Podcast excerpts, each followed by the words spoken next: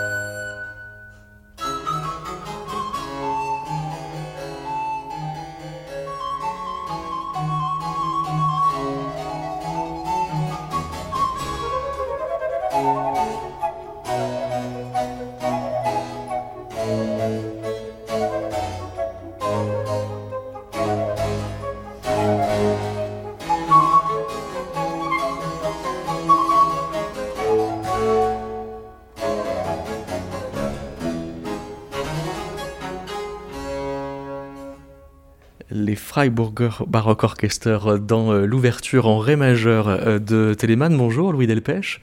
Bonjour David Christoffel. C'est une musique de table, euh, disait-on, mais ça voulait dire qu'on ne la jouait pas que à table? Alors le titre de cette collection, publiée en 1733 à Hambourg par Telemann, on peut le lire de deux manières, et d'ailleurs les deux manières sont sont présentes dans, dans, la musicologie. Soit on peut dire que c'est vraiment le dernier, le chant du cygne d'une longue tradition qui remonte à la Renaissance de musique de table dans le contexte de cours. Mais on peut aussi se demander dans quelle mesure c'est pas un titre un petit peu ironique. Il est en français dans la dans l'édition originale, puisque en fait c'est un pot pourri de euh, plusieurs formes instrumentales, entre autres l'ouverture à la française, le concerto à l'italienne, qui sont une sorte de, compendium de composition pour les compositeurs qui voudraient apprendre à composer euh, dans, dans, les deux manières. Et dans ce cas, la table, traditionnellement, est le lieu où on joue euh, la musique euh, française. Ça peut être un des lieux, mais apparemment, Telemann, quand même, dans son... Dans, la, liste de souscripteurs qui, qui, qui précède la collection et dans son esprit, il avait plutôt en tête un public, disons, euh, bourgeois, pas du tout un, univers de cours. mais euh, voilà, c'est un peu. Euh, il y a une certaine ambiguïté dans ce titre. Alors, bon, l'ambiguïté, c'est qu'on a aussi un compositeur allemand qui fait une musique qui est à la fois française et italienne. Comment est-ce que vous faites à l'oreille, ou comment est-ce qu'on peut faire pour reconnaître ce qu'il y a de français et ce qu'il y a d'italien dans ce qu'on vient d'entendre? Tout ça repose sur de la convention. Et c'est pour ça d'ailleurs que les Premières Lumières vont s'acharner à critiquer les styles nationaux en musique. Puisque, euh, y, a, enfin, Scheibe dit euh, exactement la question que vous posez. sur quelle base rationnelle on peut se, on peut se fonder pour, euh, pour différencier les deux? En fait, c'est juste l'habitude.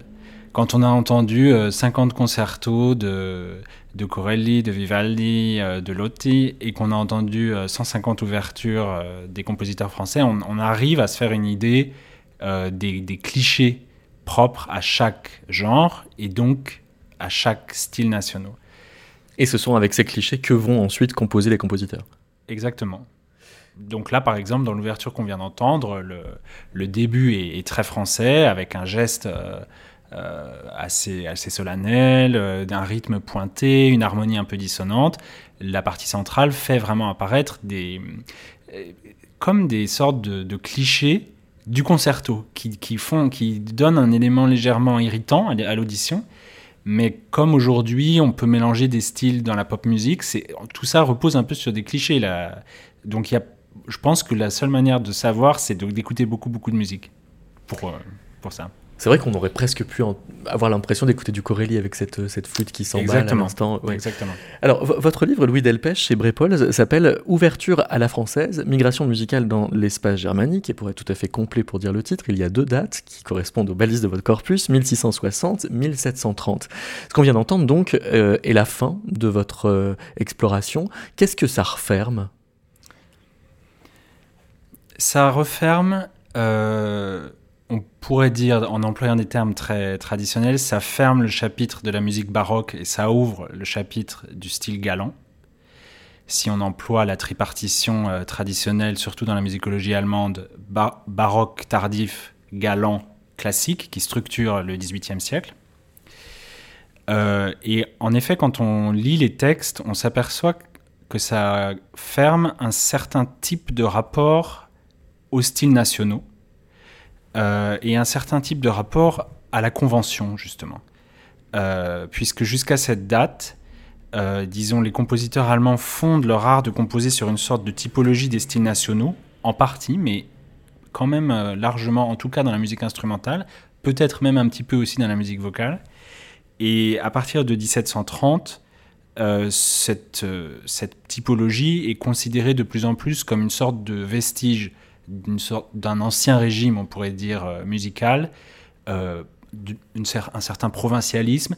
C'est aussi pas très clair ce que c'est vraiment le style français, ce que c'est le style italien, ce que c'est le style polonais, ce que c'est le style anglais. Donc, comme vous l'avez très justement fait remarquer, ce sont des éléments de convention.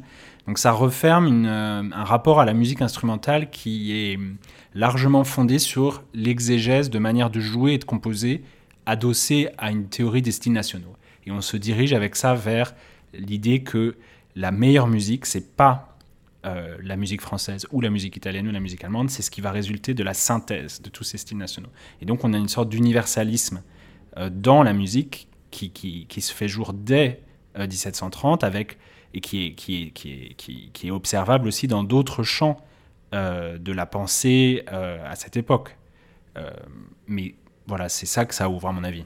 Alors on, va évidemment parler de comment euh, ça, circule dans, l'Europe euh, de l'époque, mais euh, d'abord il y a la question du, contexte dans lequel ces musiques sont jouées, puisque les ouvertures de, de Telemann en l'occurrence, on dit que c'est une tafel musique, donc qu'elle est caractérisée par son usage, sauf que c'est la même ouverture qu'on va pouvoir entendre quand des, des musiciens vont devoir faire l'offertoire à la messe dans un cadre liturgique. Alors la question de savoir si les ouvertures de Telemann ont été vraiment utilisées euh, dans un cadre liturgique, elle est encore ouverte, mais effectivement, une, une suite instrumentale. C'est ce que tout Ça soutient sert à- Steven Zone. Voilà. Alors il, pr- il- il- il- il propose ça comme hypothèse parce que dans, effectivement dans les parties séparées de la chapelle de Dresde, on trouve des ouvertures de dans le, dans le répertoire de l'Église catholique, vraiment de l'Église de cour. Et donc lui se demande si c'est pas euh, une sorte de, musique instrumentale qu'on pourrait jouer soit pendant l'offertoire, soit pendant le, soit euh, pendant le psaume. Mais même si, même si on, exclut l'église, en tout cas, ce répertoire instrumental, il peut être joué à la table, il peut être joué à la chambre, il peut être joué au théâtre. Donc, euh, dans, les, dans trois des quatre lieux au moins de la, de, la même, de la pratique musicale à la cour. Et c'est un répertoire qui est caractérisé par son extrême flexibilité d'usage. Il sert à beaucoup de choses et on peut effectivement le, jouer dans, beaucoup de contextes différents. C'est ça qui fait son intérêt aussi, c'est de voir qui se sert de quoi, pour quelle raison. Mais ce qui est assez cocasse, c'est de se dire finalement que quand on parlait de musique de chambre, c'était pour désigner à peu près exactement le même répertoire que quand on parlait de musique de table. Pas seulement à peu près le même répertoire, mais exactement le même répertoire. Non, mais c'est troublant d'avoir du coup des catégories qui ne servent à rien. Mais parce que nos catégories, alors nous on pense que ça sert à rien, Parce qu'on croit que c'est des catégories. parce qu'on croit que c'est des catégories génériques. Alors qu'en fait, les catégories génériques sont adossées à des lieux. La musique prend un sens dans un lieu. Et c'est ça qui est. Il faut faire un effort d'imagination historique ou de, changement de nos catégories pour comprendre euh, ça. Quand on lit euh, Brossard, il parle pas de genre, de forme. Ça, c'est pas du tout un vocabulaire. Il parle de lieu. Il y a une musique qui est appropriée pour l'église, une musique qui est appropriée pour la chambre. Et donc, oui, il y a des musiques qui sont euh, flexibles, qui, qui sont fluides et qui peuvent être utilisées dans beaucoup de lieux différents. Surtout dans le monde de la cour, où euh, finalement la, distinction des lieux devient peut-être moins importante à partir de 1680 ou de, ou de la fin du XVIIe siècle. Vous avez parlé de 1680, vous m'offrez une transition vers euh, l'autre invité de l'émission, Mathieu Franchin, bonjour. Bonjour. Vous préparez une thèse euh, à, à la Sorbonne, que vous êtes même sur le point de terminer, euh, qui s'intitule Les agréments du théâtre, musique et danse euh, à la Comédie Française, 1680, donc c'est précisément la date euh, de la fondation de la Comédie Française. Oui, c'est ça. Et alors vous, vous enquêtez sur quelle musique on jouait euh, dans les spectacles de théâtre, puisqu'on l'ignore parfois, mais quand on jouait du Molière, il y avait de la musique. Exactement. Au XVIIe et au XVIIIe siècle, il faut se rappeler que toute euh, représentation théâtrale était accompagnée de musique. C'est-à-dire, on connaît l'exemple bien connu, par exemple, des, comédies-ballets, donc là, qui avaient de la musique, composée par Lully, Charpentier, pour les pièces de Molière. Mais euh, ce qu'on a un petit peu oublié, c'est que toutes les tragédies et les comédies qui ne comportaient, comportaient pas d'intermède composés exprès pour les pièces de théâtre étaient quand même agrémentées d'entractes musicaux et d'ouvertures, justement. Pour autant que c'était pas du tout de l'opéra. Voilà, c'était pas. Non, là, on est vraiment avec des pièces de théâtre. euh, Enfin, les pièces de théâtre qu'on connaît. euh, Sina de Corneille, Fête de Racine, euh, Le Misanthrope de Molière. Eh bien, en fait, à cette époque-là, dans les théâtres, on a un orchestre qui joue en ouverture du spectacle. On joue le premier acte, ensuite entracte musical, second acte, nouvel entracte, et etc. jusqu'à la fin de la représentation. Et alors, est-ce qu'on peut prolonger ce qu'on vient de dire avec euh, Louis Delpech, à savoir qu'à ce moment-là, on joue exactement la même musique qui est jouée à la euh, table du roi ou à sa chambre? Alors, euh, bah, vous parliez de, de l'histoire des contextes. En fait, c'est exactement ça. C'est-à-dire que en France, au, au XVIIe siècle, à l'époque de, de Molière et de Lully, le, le lieu fait la musique aussi. C'est-à-dire qu'on a euh, toute une musique attachée au théâtre qui est jouée donc euh, à l'opéra, dans le cadre des ballets de cour, au théâtre, à la comédie française, etc., qui est différente de la musique de chambre qu'on va jouer par exemple euh, à la cour dans des cadres plus intimistes, euh, au, au moment du souper, de- du coucher, etc. Où là, on, Euh. on différencie les répertoires en fonction des usages. Tout à fait, c'est-à-dire que, par exemple, au théâtre, euh, pour la musique théâtrale, on va composer à quatre ou cinq parties instrumentales. Les partitions de Lully sont composées à, cinq parties instrumentales, celles de Charpentier à quatre. Et euh, si on va composer, par exemple, de la musique de chambre, on va la composer plutôt en trio. Et là, c'est tout le répertoire des, musiques, euh, euh, des suites de danse en trio, de Lully, de Maramaré, Autoter, etc. Mais là, ces répertoires sont vraiment définis aussi par le lieu dans lequel ils étaient exécutés. Et donc la musique de chambre n'était pas jouée dans le contexte de théâtre et, et inversement.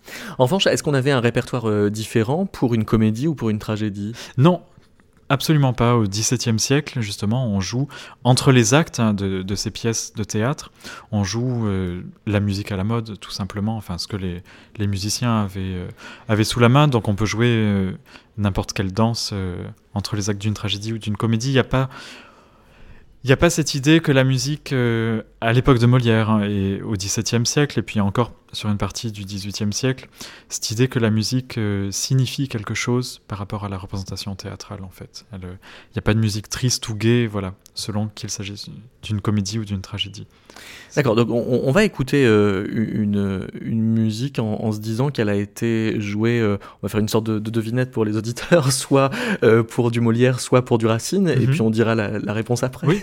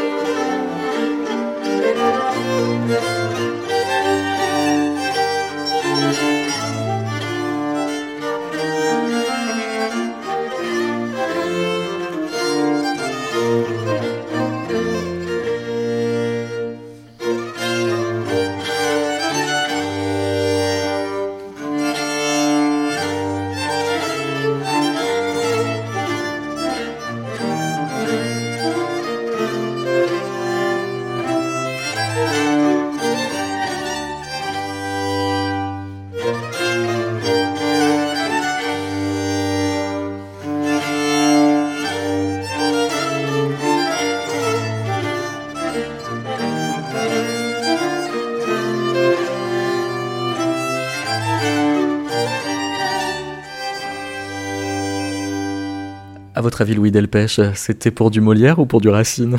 Alors, je vais oser avancer une supposition euh, peu argumentée. À mon avis, c'était pour du Molière, mais parce que, euh, comme euh, spectateur de théâtre du XXIe siècle, je sais que Molière avait de la musique pour les entractes, alors que je n'imagine toujours pas qu'une tragédie de Racine puisse être rythmée par ce genre de musique. Donc, et, sauf que Mathieu Frangin, vous avez vérifié qu'en effet, on aurait pu l'entendre entre deux actes de Phèdre. Tout à fait. En fait, c'est euh, la danse qu'on vient d'écouter.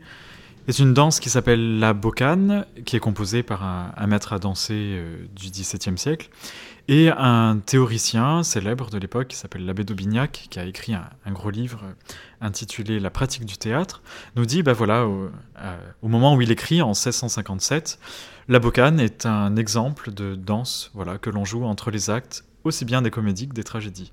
Donc euh, effectivement, cette danse euh, était tout à fait susceptible voilà, d'être jouée aussi bien entre les actes d'une tragédie de Racine ou d'une comédie de, de Molière. Bon, en, l'occurrence, c'était, euh, vous l'avez trouvé vous dans les archives de l'école des femmes de Molière. Alors non, c'est pas ça. En fait, non, c'est cette danse, on l'a enregistrée avec afin des étudiants du Conservatoire national supérieur de musique et de danse de Lyon. Voilà, conduit par Odile Edouard. Oui. Et dans l'intention de la, de la jouer, de la faire entendre entre les actes d'une production de l'école des femmes. Parce qu'en fait, bon, c'est un projet qui a eu lieu euh, il y a quelques années de, mise en scène historiquement informée de l'école des femmes de Molière, où justement on s'est posé la question de ah bon, quelle musique euh, les musiciens de Molière pouvaient jouer en 1662 au moment où l'école des femmes a été créée. Donc justement, on est, là c'était tout, l'objet de mon, travail d'enquêter sur voilà quelle musique pouvait être à la mode euh, à cette époque-là. Donc comme l'abbé d'Aubignac nous dit, bah voilà, la bocane est, est un exemple de, de danse d'entracte. Là, on, on avait l'exemple tout trouvé. Mais si on avait monté une tragédie de Racine, on aurait très bien pu choisir euh, cette pièce-là aussi. Est-ce qu'on peut, alors, euh, à la Comédie Française à ce moment-là, recycler euh, des ouvertures de tragédies en musique de la même époque au théâtre? Tout à fait, oui.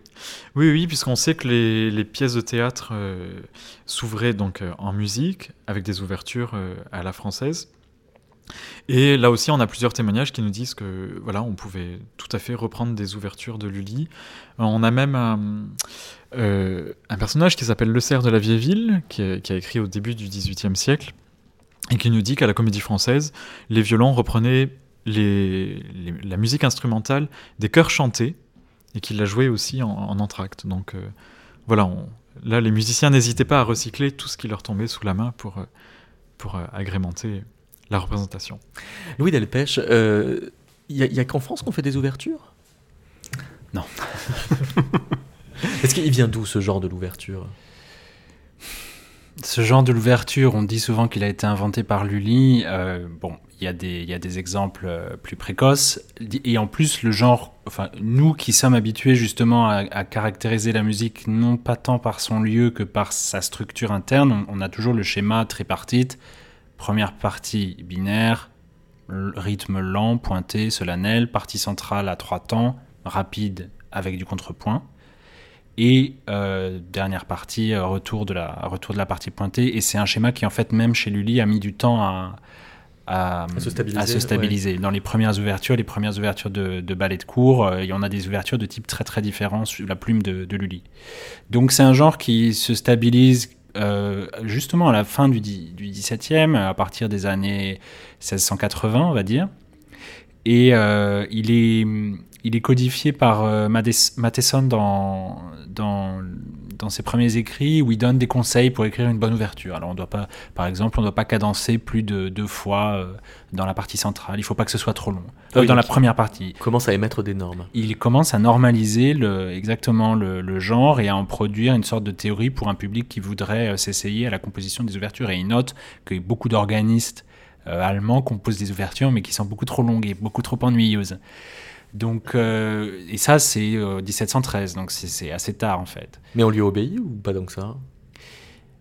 Alors, euh, pas tant que ça, parce que. euh, c'est une chose d'avoir des musicologues normatifs, c'est une autre d'avoir des musiciens obéissants. Oui, oui, mais il y, a un- enfin, il y a plusieurs querelles. Enfin, Matheson n'était pas le dernier à prendre sa plume pour euh, défendre ses idées avec, euh, avec un cer- une certaine dose d'humour et de, de fermeté s'il le fallait, et de méchanceté aussi parfois. Euh, mais il y a par exemple un- une querelle avec euh, Johann Buchstedt, qui était organiste à Erfurt, et qui dit euh, que cette théorie des styles nationaux, c'est n'importe quoi, que la musique doit être toujours jugée à partir d'un même principe, qu'elle soit française, italienne, anglaise, etc. Et il dit que son maître, Philippe Erlebach, avait composé des ouvertures très fidèles au modèle français, ce que Matheson conteste dans une réponse, et il dit que lui-même, Buchstedt, quand il- Matheson regarde ses ouvertures, euh, il n'est pas du tout d'accord, et que on voit que ce sont des ouvertures qui, qui ne sont pas écrites par un compositeur galant, mais par un paysan de Thuringe. Donc euh, les, les musiciens n'étaient effectivement pas toujours très obéissants. Ce qu'on peut quand même observer, c'est que ce conseil de ne pas trop cadencer, d'éviter euh, le marquage trop, trop fort des, des périodes, il est quand même euh, suivi par les meilleurs compositeurs. Enfin, il est en tout cas, euh, je ne pense pas que les, enfin, Cousser n'aurait pas pu lire les, écrits de Matheson, mais en tout cas, il est suivi de manière, euh, disons, tacite par euh, les compositeurs qui, restent le plus proche euh, du, modèle français. Et l'articulation, cette question des cadences, c'est aussi un élément qui, c'est une sorte de touche qui permet de distinguer le style italien du style français, qui est beaucoup moins articulé sur le plan tonal. Mais alors, s'il y a un tel succès du modèle euh, français euh, dans euh, la, zone germanique, c'est aussi pour des raisons de circulation des, musiciens. C'est ce que vous allez analyser dans le détail. Oui, c'était ce que, enfin, c'est un peu la- l'argument central du livre, c'est que euh, il faut sortir d'un modèle d'explication qui part de la cour de Versailles. Qu'en fait, si on prend ce modèle-là, ça ne nous avance pas à grand chose. On comprend pas vraiment comment le style français, d'abord, s'est transmis à une époque où beaucoup de pièces circulent sous forme manuscrite et où euh, faire un voyage entre Paris et Dresde n'a rien d'anodin. C'est un voyage qui dure euh, plusieurs jours, euh, voire plusieurs semaines si on va jusqu'à Varsovie. C'est un voyage qui coûte cher. Ce qui veut dire qu'on est sûr d'avoir de l'argent à l'arrivée.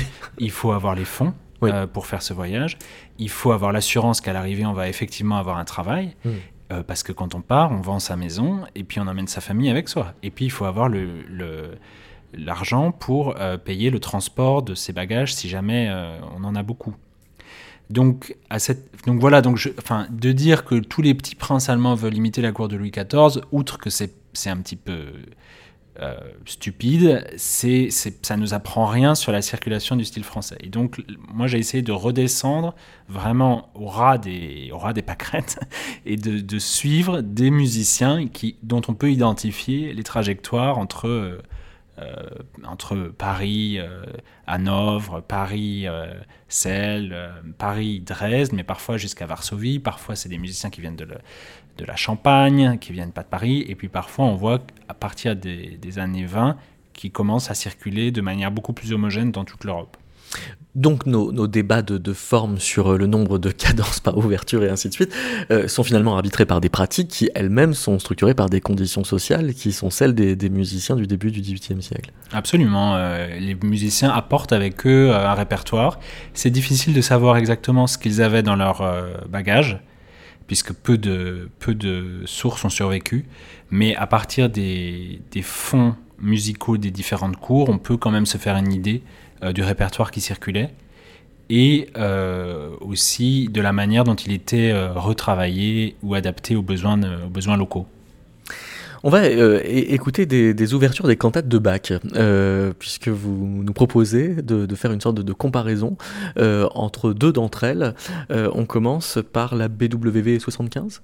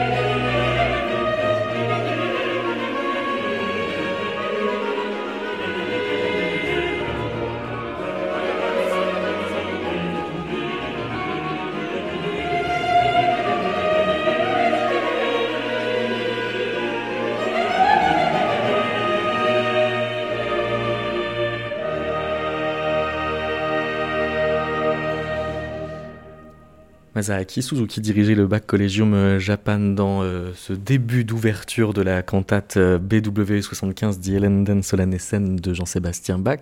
Louis Delpech, qu'est-ce que vous entendez quand vous écoutez cette ouverture? J'entends une musique très spéciale et ce sentiment est confirmé quand je fais des recherches sur Bach, puisque c'est la première cantate qu'il compose pour la Thomaskirche à Leipzig, donc à sa prise de fonction. C'est ça la première œuvre qu'on entend de Bach quand il arrive dans la ville euh, en mai 1723. Euh, Et euh, la deuxième partie de cette cantate commence par une symphonie un peu à l'italienne. Et ce que j'entends, c'est un compositeur qui s'est parfaitement approprié les codes du style français, mais qui les subvertit de manière assez audacieuse ici. Un jeune compositeur qui sort de l'univers de la cour, hein, qui, a été euh, juste avant Kapellmeister à Köthen, donc dans une cour qui était assez francophile, euh, y compris avec au moins un bassoniste français dans le personnel musical de la cour, et qui arrive dans un univers urbain euh, et qui montre euh, son savoir-faire dans les deux, euh, dans les deux contextes. Et on voit là qu'il y a une subversion du modèle original puisque la première partie est à trois temps, alors que c'est une des seules ouvertures qui commence à trois temps et que la partie centrale est à deux temps. De manière plus frappante encore, il y a la présence d'un chœur. oui, il a lu Matheson à l'envers exactement, alors c'est ça Je pense qu'il a lu Matheson dans le bon sens, mais que pour des raisons euh, que j'ignore, il, a, il, a, il a apparemment estimé que c'était une bonne décision de faire la première partie à, complètement à rebours de ce que la tradition euh, veut. Et donc d'inverser les proportions métriques entre la première et la deuxième, et la partie, deuxième partie. Il ajoute un chœur. Ça aussi, c'est une innovation qu'il avait déjà entamée à, Weimar en 1714, mais là qui est encore plus, euh, plus poussée, puisque le, le chœur n'est pas simplement dans la partie centrale, mais il est dans, dans, les, dans toutes les parties. Il est là dès la première partie. Et enfin, il y a un petit clin d'œil en, en, en, direction de, de l'ouverture concertante, puisqu'elle a petit motif de hautbois qui joue au début et qu'on entend un peu comme un élément euh, presque concertant. Donc tous ces éléments font que j'entends une ouverture superbe mais très spéciale. Vous étiez étonné que ce soit du bac, Mathieu Franchin, en écoutant. Vous sauriez dire maintenant pourquoi Votre étonnement? Hmm, parce que j'attendais pas cette ouverture française, à la française, en, ouverture d'une cantate. Ah, vous la reconnaissiez quand même bien à la française. Ah oui, oui, oui, ah bah, ça c'est assez clair avec les rythmes pointés, etc. Mais de se dire, ah, c'est une ouverture de cantate, avec le chœur en plus qui, qui rentre dans, dans cette, euh, cette, ouverture instrumentale, c'est. Pour un, avec des oreilles françaises, c'est très étonnant, justement. Mais c'est ça qui est génial, c'est de voir comment Bach réutilise le modèle et, et en propose quelque chose de tout à fait nouveau. On écoute euh, maintenant une autre euh, ouverture de, cantate, euh, Jesus der du la BWV 78.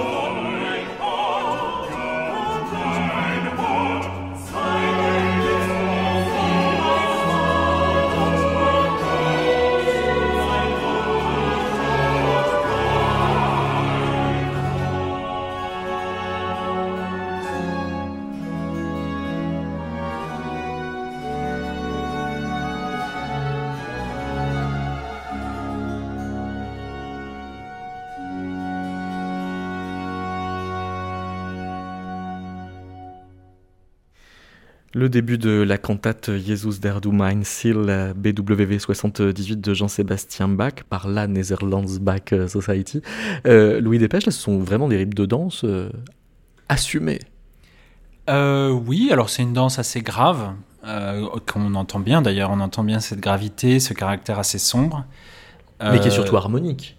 Absolument, qui est surtout harmonique.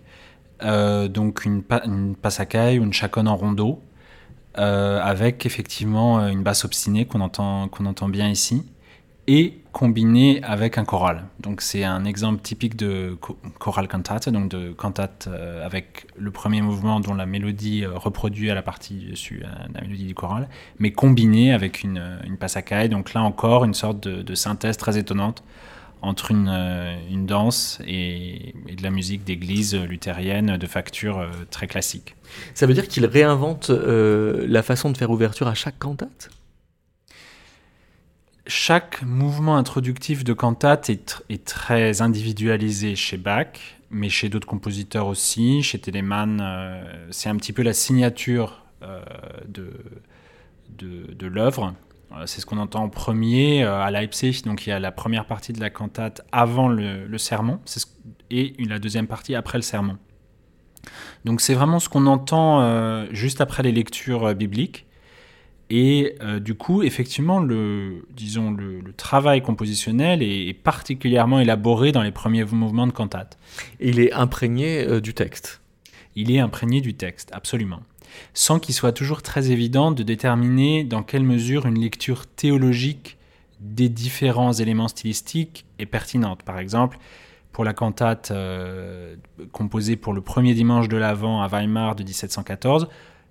Dans la littérature musicologique sur Bach, on trouve souvent l'idée qui est intéressante que l'ouverture à la française est là pour signifier euh, d'abord le début de l'année liturgique, puisque le premier, euh, enfin le début de, euh, exactement, puisque l'année liturgique commence le premier dimanche de l'Avent. J'espère que je me trompe pas et d'autre part euh, pour euh, signifier la venue d'un roi, qui serait la personne de Jésus, qui serait le, nouveau roi d'Israël euh, qu'on attend.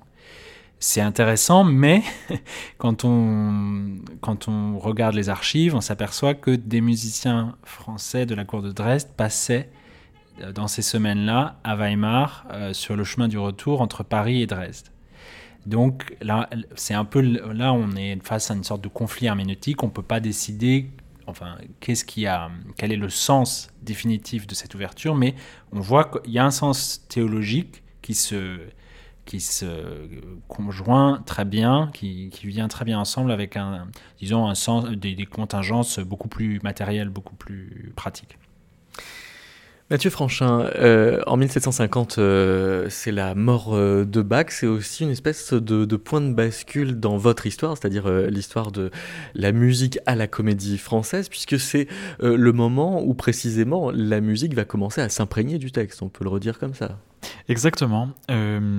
Alors pour la musique d'entracte, enfin la musique qui accompagnait les, pièces de théâtre déclamées à cette époque-là, en fait, alors quelque chose qui nous surprend beaucoup aujourd'hui, c'est qu'au XVIIe siècle et jusqu'à cette seconde moitié du, XVIIIe siècle, la musique qu'on joue entre les actes des pièces de théâtre n'a absolument aucun rapport avec l'action. Et on cherche absolument pas à ce qu'elle ait un rapport. C'est comme ça parce que la musique a avant tout une fonction euh, fonctionnelle, si on peut dire, pragmatique, c'est-à-dire que parfois on change des décors, il faut apporter des accessoires, amener du mobilier sur scène, euh, etc. Donc, moucher les chandelles aussi. Donc, pendant l'entracte, euh, on a un petit temps de, de vide, de vacances, pour les, pour les comédiens aussi qui se reposent. Donc, la musique est là pour meubler et éviter qu'il y, ait du silence pendant euh, les 2, 3, 4, 5 minutes de, de transition entre les deux Ou éviter que le son vienne du public. bon, alors ça, le public à cette époque-là, ça dérange surtout pas pour parler. Et au contraire, on sait que on parlait sur la musique des entractes, etc. Ça, c'est un problème. Et euh, donc nous, ça nous surprend beaucoup parce qu'on se dit, bah voilà, entre les actes d'une tragédie de Racine, tiens, on, entend un petit menuet, une courante, c'est tout à fait joyeux. Qu'est-ce que ça vient faire là? Mais à cette époque-là, on, ça dérange pas puisque, alors c'est aussi tout un rapport à l'illusion théâtrale qui est complètement différent hein, au XVIIe siècle, disons durant l'époque classique. C'est-à-dire que le, le spectateur euh, est là face à un spectacle. Euh, l'illusion euh, est fondée sur une, une, adhésion de type rationnel. C'est-à-dire que on voit par exemple donc les, acteurs sur scène. À cette époque-là, il y a des spectateurs sur la scène. Donc c'est-à-dire que le spectacle qu'on voit, il y, a, tout un tas d'éléments qui, qui, perturbent, disons, l'illusion, mais ça fait partie du rapport que le spectateur a à cette époque-là euh, avec le théâtre. Euh, donc, les, euh, les, pièces de Voltaire donc sont aussi accompagnées de, de, musique et d'une musique qui là aussi essaye de, de, commencer à répliquer à ce qui se passe dans la pièce. Alors ça commence en fait, c'est-à-dire que toutes les premières pièces de Voltaire, comment, Voltaire commence très tôt. Hein, si je me trompe pas, ça commence en la première tragédie qui, qui fait représenter c'est Édipe en 1718. Euh, il meurt en 1778 et justement à partir des années 1760, euh, oui. les comédiens français justement commencent à proposer de la musique qui a un rapport entre les actes. Et alors ça, c'est assez bien documenté parce qu'en fait, précisément en 1764, dans le Mercure de France, on a un spectateur qui fait publier une lettre. Et euh, ce spectateur, dit voilà, il a passé. Il est, connu ce spectateur Non, non, non, c'est une lettre anonyme, on, ne sait pas trop. Mais c'est euh, très intéressant parce qu'il nous dit bah voilà, j'ai passé euh, plusieurs années en Italie, euh, ça fait longtemps que, que je n'avais pas vu du théâtre français. Alors, première chose que, que j'ai fait en revenant à Paris, c'est je me suis précipité à la Comédie Française pour voir une tragédie de Voltaire justement, voilà, retour à la maison, il est très content de revoir une, pièce de Voltaire. Et donc là, il nous dit, bah voilà, euh, on arrive, euh, je sais plus à quel acte, mais justement à la fin d'un acte de tragédie qui se termine très mal sur quelque chose de très pathétique. Et puis là, euh, il écrit, alors, après ce moment de pathétique, à la fin de l'acte, je pensais avoir une musique qui allait justement soutenir mon émotion, conforter le pathétique, etc. Et qu'est-ce que j'entends? Pas du tout, pas du tout de la musique convenable, une espèce de, sonate italienne jouée par les musiciens de l'orchestre, là, joyeuse, un allegro. Mais comment ça se fait? Et donc là, on a vraiment un point de bascule parce que justement, on commence à réfléchir et à se dire bon, ça serait peut-être bien de proposer de la musique qui va avoir un rapport avec l'action. Et c'est ce que c'est tout le travail en fait qui, se met en place à la Comédie Française, mais pas seulement. C'est quelque chose qui avait déjà eu lieu à l'opéra, par exemple, avec euh, un compositeur euh, bien connu, Rameau, qui, euh, en 1744, si je ne me trompe pas, pour Dardanus, propose pour un entracte un bruit de guerre aussi, c'est-à-dire au lieu de reprendre une petite danse d'un divertissement, là on peint pendant l'entracte quelque chose qui est en train de se passer, et la musique nous tient en haleine en fait. C'est ça qui est, qui est intéressant, c'est que jusqu'ici la musique, disons, brisait l'illusion, entre l'acte, alors que là, euh, à partir de, ces années 1750-1760, on veut au contraire de la musique qui tienne le spectateur en haleine euh, d'un acte à l'autre. Donc c'est euh, donc les y a la comédie française, on a par exemple un, comédien très connu qui s'appelle Lequin qui dont on a conservé tout un tas de d'écrits, de, conseils, de, de, mise en scène en fait, et il nous dit ben voilà pour la musique là il faudrait que entre tel et tel acte de, la tragédie de Voltaire ou de Racine ou de je ne sais qui. Voilà, il faudrait quelque chose qui peigne un bruit de guerre ou au contraire quelque chose de, très triste pour euh, suggérer euh, voilà, les, émotions de tel ou tel personnage. Mais ça, ça veut dire qu'il y a un moment où la comédie française va passer commande euh, de musique à, des compositeurs spécifiquement pour euh, des spectacles, là où jusque-là, euh, elle a demandé à des musiciens de venir jouer de la musique qu'ils avaient déjà Exactement. dans le répertoire. Oui, c'est ça. Et donc à la comédie française, on a un compositeur très important qui s'appelle Baudron qui était le chef d'orchestre et justement qui, qui était chargé. Le chef d'orchestre de la Comédie Française. C'est ça. Et Mais parce qu'il y avait un orchestre. Tout à fait. Mais dès le début. Ah oui, en fait, dès l'époque de Molière. Molière, quand il revient à, Paris, au début des 1758-59, qui rouvre son théâtre à, Paris, il y a des, on a des registres de comptes, le, dont le registre dit Lagrange, qui est très précieux parce qu'il nous il liste justement toutes les dépenses de la troupe de Molière, euh, euh, du vivant de Molière, et on a justement parmi les frais du théâtre euh, un orchestre de violon qui était engagé pour tous les soirs. Donc, et ça c'est quelque chose qui, se perpétue encore au XVIIIe siècle où voilà, au temps de Voltaire, on a un orchestre permanent de musiciens qui est là et qui vient jouer tous les soirs, tous les soirs, voilà, la musique qu'il faut. Alors, ce Antoine Laurent euh, Baudron euh, est le compositeur euh, de la musique du mariage de Figaro, version théâtre, donc de, de Beaumarchais. Oui. Oui, oui, donc là on va entendre un entracte justement qu'il a composé exprès. Alors c'est ça qui est intéressant, c'est que le, alors cette musique que j'ai pu redécouvrir il n'y a pas très longtemps, euh, Où vous avez trouvé la partition alors? Alors à Bordeaux, en fait. Euh, parce que, alors, ce qui est intéressant, c'est que la musique du, de scène du mariage de Figaro original était perdue jusqu'à présent. Et j'ai pu la retrouver en faisant des recherches euh, dans le fond du Grand Théâtre de Bordeaux, qui contient beaucoup de partitions de musique de scène du XVIIIe siècle. Cette partition du mariage de Figaro, qui est une copie de la musique qui était jouée à Paris au même moment. Et donc euh, cette partition est très précieuse parce qu'on on a toute, euh, toute la musique de scène de, de, cette comédie qui était perdue jusqu'à présent. Et on a en plus dans la partition des entractes, donc justement composés par ce, ce, compositeur euh, Baudron, des entractes qui ont été composés exprès pour la comédie. Alors autant dire que c'est un répertoire euh, qui n'est pas beaucoup interprété. Donc euh, à nouveau, vous avez eu recours aux étudiants du conservatoire de, de, Lyon. Oui, c'est ça. pour que l'on puisse l'entendre aujourd'hui.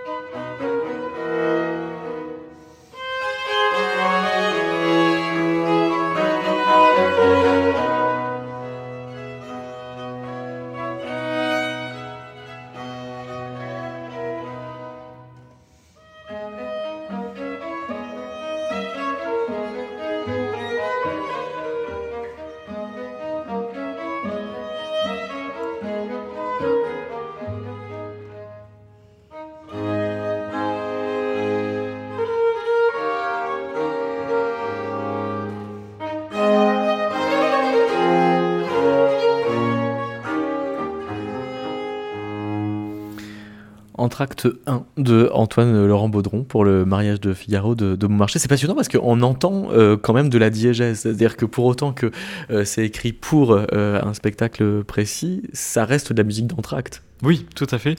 Mais là, ce qui est intéressant, c'est que donc c'est un entracte qui, a été composé pour être joué donc entre les actes numéro 3 et 4 de la comédie. Et ce qui est intéressant, c'est que le, l'acte numéro 4 s'ouvre sur une scène d'amour entre Figaro et Suzanne. Et donc là, la musique annonce avec le, rythme ternaire, comme ça, de pastoral, assez, assez joyeux, assez, assez lumineux. Euh, puis une petite partie mineure qui, vient inquiéter aussi le spectateur de ce qui va se passer. Mais voilà, on est dans quelque chose de, voilà, qui suggère très bien la scène d'amour, en fait, qui va ouvrir l'acte suivant. Donc là, on a. Ce qui est intéressant, c'est que Baudron, avec la musique, prépare le spectateur aux émotions qu'il va, qu'il va, voilà, qu'il va subir un petit peu plus tard avec la pièce de théâtre et les comédiens. Et quand il euh, écrit euh, l'ouverture de, ce spectacle, c'est une ouverture à la française ou alors il euh, invente de nouveaux codes parce qu'il était la comédie? Alors l'ouverture, malheureusement, on ne l'a pas. Oui. Oui. alors qu'on sait qu'il y avait bien une ouverture. Hein, on a un témoignage qui nous dit voilà tel jour la, représentation s'est ouverte en musique, etc. exceptionnellement, je pense, c'est une hypothèse, mais qu'ils ont réutilisé une ouverture qui était voilà à la mode quelque chose qui n'a pas été composé exprès pour le théâtre. Ah oui, qui avait quand même une perpétuation de l'habitude de prendre de la musique du tout venant. Voilà, c'est ça. Mais par contre, entre les actes, là, Beaumarchais et Baudron ont, pris soin de d'ajuster quand même la musique. Euh. Et il y a un autre entracte entre les, actes 4 euh, et 5 de la comédie. En fait, ça c'est intéressant parce que dans la partition, on a deux entractes. Euh, un premier et puis un, second, et on a une petite note manuscrite qui nous dit voilà, si l'entracte est trop long, on pourra jouer qu'un des deux morceaux, et ce serait bien de jouer le deuxième morceau parce qu'il conviendra très bien au changement de lumière. Euh, qui, qui, a lieu entre les actes 4 et 5. Et donc la musique se termine comme ça sur un effet pianissimo qui, qui annonce très bien la scène de nuit qui ouvre le cinquième acte.